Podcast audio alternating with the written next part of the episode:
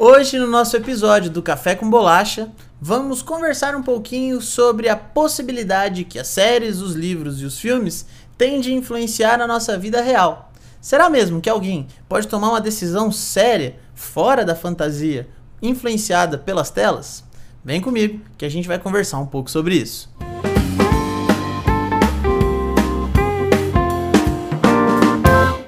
Queridos e queridas, sejam bem-vindos ao nosso episódio do podcast Café com Bolacha, o seu podcast de filosofia, para provar que boas reflexões cabem no tempo de um cafezinho. E você sabe, esse podcast pertence ao canal Sua Filosofia, que tem como intenção, que tem como ideal levar boas informações, boas reflexões filosóficas aos quatro cantos desse mundão através da internet.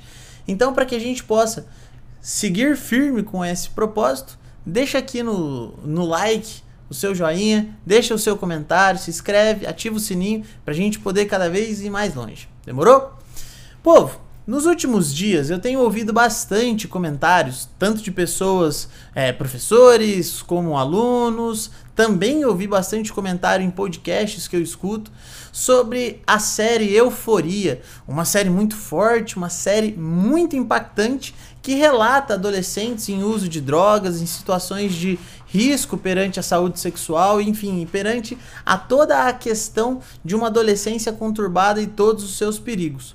E aí veio a pergunta que nós sempre temos que, que debater: será mesmo que os meios de informação, como filme, séries, livros, que nós chamamos também de arte ou de entretenimento, podem trazer pra gente informações tão fortes ou questões tão fortes ao ponto de nos levar a agir na vida real? E essa questão, essa situação, essa, esse debate não é de hoje, vem de muito tempo atrás. Quando você ouve, por exemplo, falar de Platão, Platão tem um livro muito bonito chamado A República, onde a gente pode chamar também o livro da justiça, em que Platão discute o que seria necessário para ter uma cidade boa, o que seria necessário para ter uma cidade perfeita. Ele chama essa cidade, inclusive, de cidade bela, Calípolis. Cali de belo, polis de cidade. E essa Calípolis seria fundada sobre a ideia de justiça. Todos os seres humanos possuiriam três almas: a alma racional, capaz de pensar e nos levar ao mundo das ideias, a alma irascível, localizada no peito, responsável pela ira, pela braveza e pela bravura, e a alma concupiscente, localizada no nosso ventre, responsável pelos nossos desejos, pelas nossas vontades. Segundo Platão, a, as pessoas virtuosas são aquelas que, tendo as três almas, subordinam todas elas à alma racional. Dependente de qualquer, for, qualquer alma que for a sua predominante, você vai subordiná-la à racional, porque é só assim que você vai, que você vai adquirir virtude. Beleza? Isso se estenderia para a cidade. Então a cidade do Platão teria três classes também. Se cada ser humano tem três almas, a cidade possuiria três classes. As três classes são a classe dos produtores, que são aqueles que vão realmente manter a cidade nas necessidades básicas: comida, transporte, construção, alimentação e tudo mais. Essas pessoas que ocupariam essa classe são pessoas que têm predominantemente a alma concupiscente, ou seja, a alma desejante, a alma do acúmulo. A outra classe seria a classe dos guerreiros, a classe onde as quem ocupasse, né, poderia proteger a cidade, ter, manteria tudo ali em segurança, e quem ocuparia essa classe seria as pessoas que têm a alma irascível como predominante. E aí a menor das classes, onde você encontra o menor número de representantes, é a classe que a gente chama de classe dos governantes ou dos reis filósofos. Essas pessoas vão ocupar essa classe porque passaram um período educacional de 50 anos estudando, estudando, estudando, estudando, estudando, e aí elas conseguem ter uma ciência maior sobre o que é a lei, sobre estratégias. Então elas têm a função de governar a cidade. Então temos os produtores, temos os, os seguranças e temos os famosos governantes. Essa cidade, então, segundo Platão, estaria disponível para a justiça por conta dessa configuração. O livro A República, que conta a construção parte a parte dessa cidade, lá no final, no livro 10, vem um questionamento. E os poetas? Quais seriam as funções, ou qual seria a função de um poeta dentro da cidade perfeita? Platão então logo dá conta de colocar ali, né, obviamente através da boca de Sócrates, o seu personagem principal dos diálogos, que a arte de modo geral não seria aceita dentro da cidade. E aqui eu quero te levar a pensar então sobre a nossa pergunta inicial, que é: será mesmo que a, que a cidade, que a, que a arte tem um potencial de nos levar a agir por ter sido influenciada por ela? E o Platão vai dizer: sim. É por isso que nós devemos excluir a arte da nossa cidade perfeita. Porque essa arte vai excitar, vai deixar saliente os nossos desejos, a nossa vontade. Quando você ouve, por exemplo, os poemas homéricos, você tem ali ressaltadas as virtudes dos deuses, não como virtude de deuses, mas sim como virtudes humanas, ou também como defeitos humanos. Isso faz com que a gente fique apegado no nosso dia a dia, no nosso cotidiano. Então eu vou agir motivado por isso. Olha que interessante. O Platão então vai nos dizer que a arte nos sensibiliza, nos torna mais sensíveis ainda, por demonstrar em imagens aquilo que o nosso corpo deseja, aquilo que nossa, que nossa alma concupiscente mais tem vontade. Então, quando você ouve uma música e você tem vontade de dançar, quando você vê uma cena de um filme e aquilo te emociona, para o Platão, isso está te prendendo no mundo dos sentidos. E isso gera duas consequências. Essa prisão no mundo dos sentidos tem duas consequências. A primeira é que te afasta da verdade. E a segunda é que corrompe o seu caráter. Olha que forte! E aí não faltam exemplos nos últimos anos de pessoas perseguindo mostras artísticas, de pessoas perseguindo é, os próprios artistas, pintores, escultores e tudo mais, porque a arte contemporânea tem uma função de questionamento muito forte. E é claro, né? Não tô falando que se caracteriza da mesma maneira, mas essa série Euforia gerou muito rebuliço por conta disso das pessoas estarem observando adolescentes ali em situações muito sérias, situações de vícios, situações de uma sexualidade desenfreada, situação, situações de, de risco em relação à lei mesmo. E tudo isso pode levar alguém a pensar algo que não tinha pensado. Isso com certeza o Platão nos, nos alerta. Obviamente que na teoria do Platão existe ali uma, um detalhezinho que ele salva da arte, fala assim, não, tem uma arte que é da hora, que seria a música, a música com caráter racional, seria bom, seria da hora para a sociedade, seria legal, porque faria com que as pessoas, principalmente os guerreiros, harmonizassem a sua alma, conseguissem uma alma mais tranquila, uma alma mais equilibrada. Fechou? Só que para colocar nesse octógono de opiniões filosóficas aqui, eu não poderia deixar o Platão sozinho, porque seria desbalancear o nosso ponto de vista. Eu vou trazer para vocês o aluno do Platão, um cara chamado de, de Aristóteles.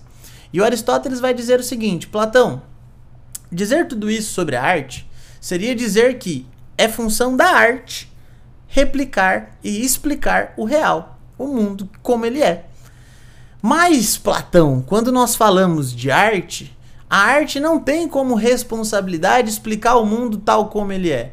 A função da arte é realmente a fantasia, o imaginário, inclusive criar aquilo que a própria natureza não deu conta.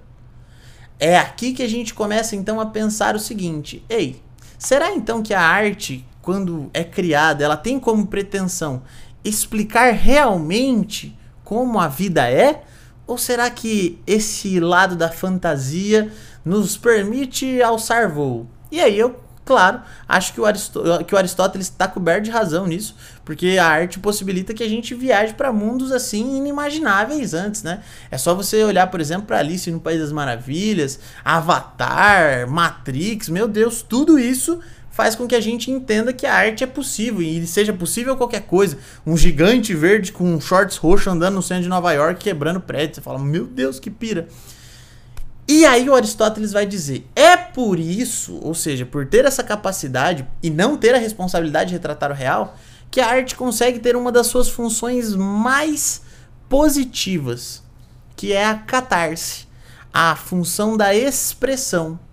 Ou seja, colocar para fora tudo aquilo que estava represado em questões de emoção, em questões de sentimentos. Só que é só a arte, não é a ciência. Você não vai estar tá lá lendo um artigo científico e você vai chorar porque aquilo tocou a sua alma.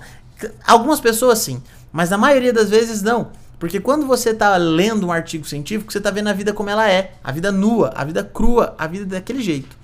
Mas quando você observa a arte, a arte tem uma maneira muito mais poética, uma maneira muito mais lúdica de tocar a vida como ela é. E olha que sensacional. O Aristóteles diz então que por ser assim, a arte consegue nos libertar das emoções represadas. A catarse significa purificação das emoções. Olha que forte isso. E aí você consegue perceber, por exemplo, lá na tragédia grega, que as pessoas choravam vendo os personagens diante de destinos tão tristes.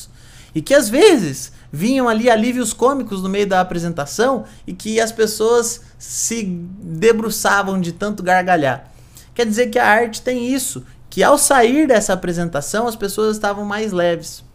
Então, quer dizer que quando adolescentes veem essa série também, eles podem utilizar isso ao ver o sofrimento dos personagens, ao ver todas as problemáticas trazidas ali, que eles também podem ter uma espécie de descarga emocional, de, de libertação dessa represa de emoções, que faz com que eles pensem sobre a vida. E aí vem uma outra função muito importante da arte. Segundo Aristóteles, a arte é pedagógica. Mesmo não tendo a função de retratar o real, ela consegue, a partir das figuras, da imaginação e de tudo, transmitir às pessoas ensinamentos através dessa, dessa ludicidade, atra, através dessa imaginação, das cores, efeitos, enfim. Então quer dizer que as pessoas podem, ao assistir essa série, aprender com ela, ter contato com essas informações e aí com certeza sair dos episódios diferentes pensando coisas diferentes, refletindo sobre questionamentos diferentes. E aqui então, eu quero deixar no seu colo essa bomba. Com quem que você mais concorda? Mais com Platão ou mais com Aristóteles? E eu quero deixar aqui uma reflexão muito interessante. Independente se mais Platão, se mais Aristóteles, se 50-50, enfim, o mais importante é que você, se tiver alguém mais novo em casa, ou se você tiver nessa faixa etária, que você converse com as pessoas à sua volta sobre o que você está assistindo. Nunca é legal quando você se esconde atrás de uma série para achar que a vida real é daquele jeito. Não confunda nenhum tipo de ficção com a vida real. Porque numa ficção tem cortes, tem tratamento de imagem, tem escolha de personagens, tem caracterização dos corpos. E a vida real não é assim. Então, sempre converse com as pessoas. Se você é pai, se você é mãe, converse com seus filhos sobre o que eles estão assistindo. Se você é filho, abra diálogo com seus pais para entender um pouco mais sobre isso. Porque assim, estamos falando de alguns assuntos que de fato são assuntos extremamente problemáticos, como por exemplo o uso das drogas. Não existe a chance do uso das drogas serem legais se não forem controlados ali com medicamento, por exemplo, dentro de um, de um tratamento hospitalar, entende? Porque dentro de, do uso desenfreado, as pessoas têm consequências inimagináveis na sua própria vida.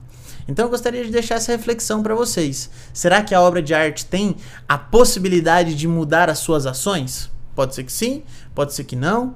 Se sim, isso é bom ou isso é ruim? Platão diz que é ruim, Aristóteles diz que é da hora, e aí é você quem vai concordar. Beleza? Queridos e queridas, milhares de beijos de abraços. Deixa aqui seu like, se inscreva no canal e mande um recado pra gente. Tchau, tchau!